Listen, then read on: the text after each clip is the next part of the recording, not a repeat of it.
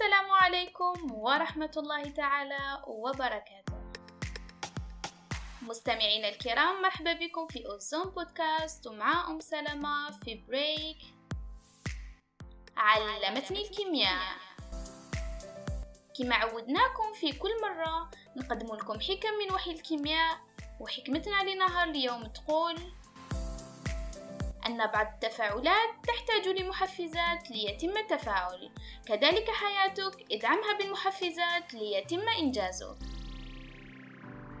ففي علم الكيمياء يوجد بما يدعى بالمحفز أو العامل المساعد ليقوم بتسريع التفاعلات الكيميائية دون أن يستهلك. وفي جسم الإنسان يوجد بما هو معروف بالأنزيمات اللي تقوم بتحفيز التفاعلات الكيميائية داخل أجسامنا.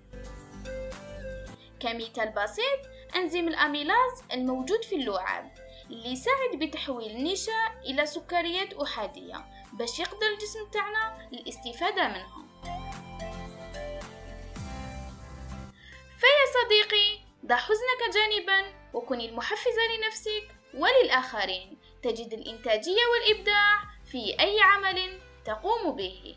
فاللهم وفقنا وسدد خطانا.